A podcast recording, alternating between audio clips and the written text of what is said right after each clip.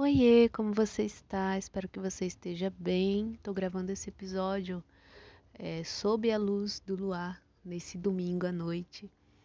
E o pessoal aqui em casa já dormiu, então me retirei uh, um pouco para observar a lua, sentir essa inspiração de trazer aqui para vocês essa reflexão.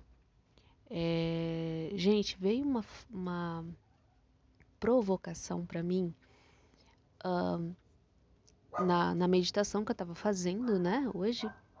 Então eu sempre tiro aí alguns minutinhos para meditar, para ficar em silêncio comigo mesma. E veio uma reflexão é muito importante, primeiramente para minha vivência, para minha experiência, para uma pessoa que viveu e vive questões muito importantes né, e relevantes para minha experiência material, tanto que é um dos grupos que eu trabalho com tratamento energético, tem é, essa temática da vida material, porque eu já vivi muitas questões relacionadas à família, né, relacionada a dinheiro, relacionada a trabalho, né? São questões que sempre eu revisito.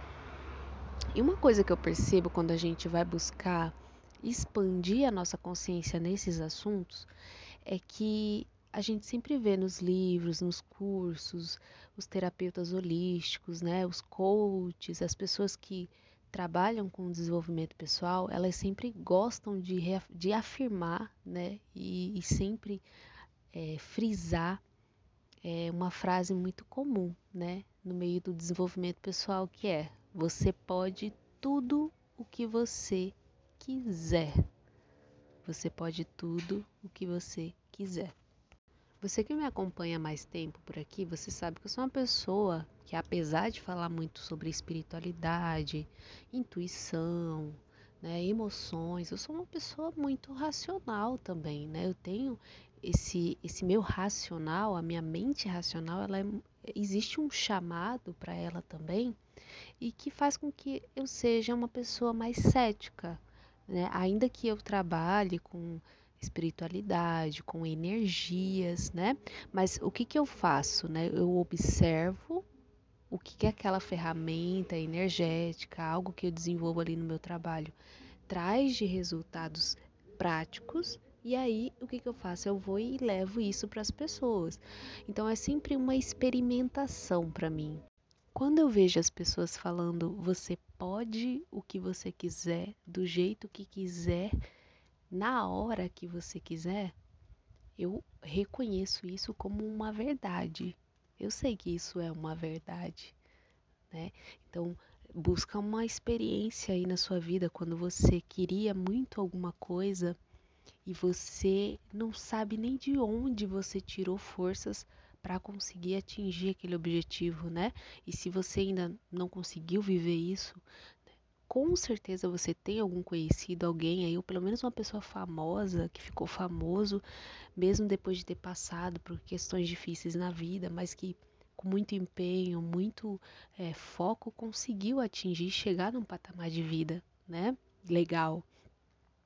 E quando a gente reconhece isso, quando a gente reconhece que não é só é, uma fala bonitinha, você pode o que você quiser na hora que você quiser. Isso não é só uma fala bonitinha, é uma verdade, né?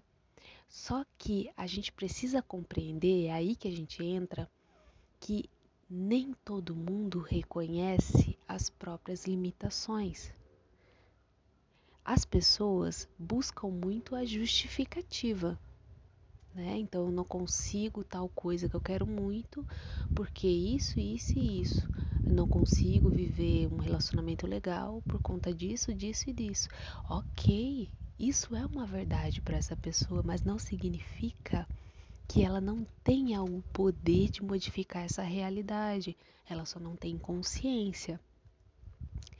E o que, que me incomoda né, nisso, já que eu considero que isso é a verdade, por que, que isso me incomoda? Quando eu ouço as pessoas repetindo demais.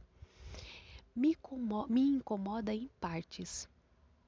Primeiro, porque se a pessoa não tem a noção de que ela pode expandir para além daquela realidade que ela tem. Quando você fica falando isso, né?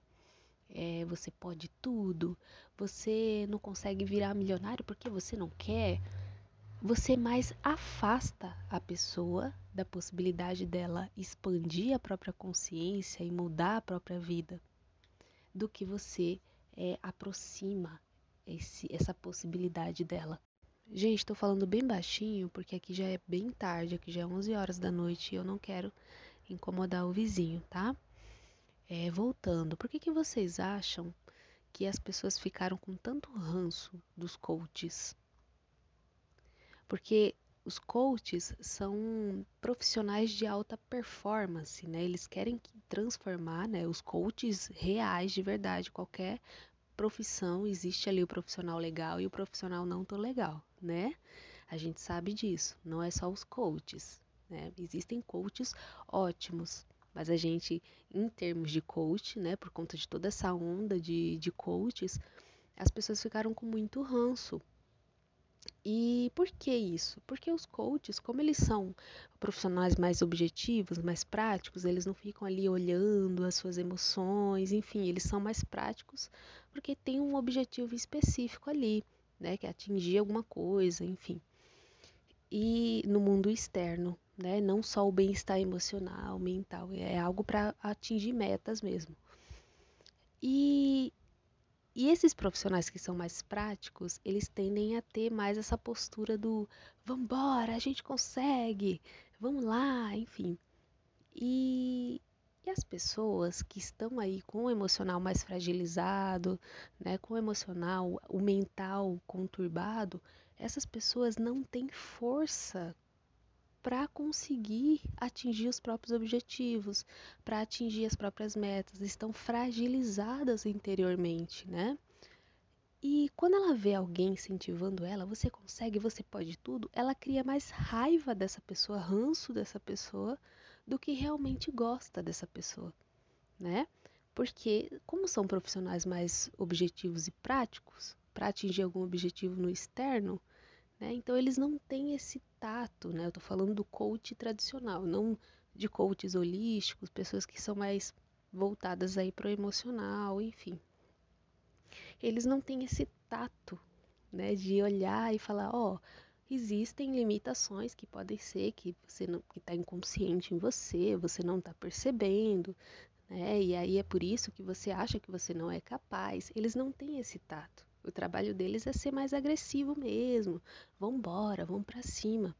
E aí foi por conta dessa postura desses profissionais que as pessoas ficaram com ranço dessa categoria.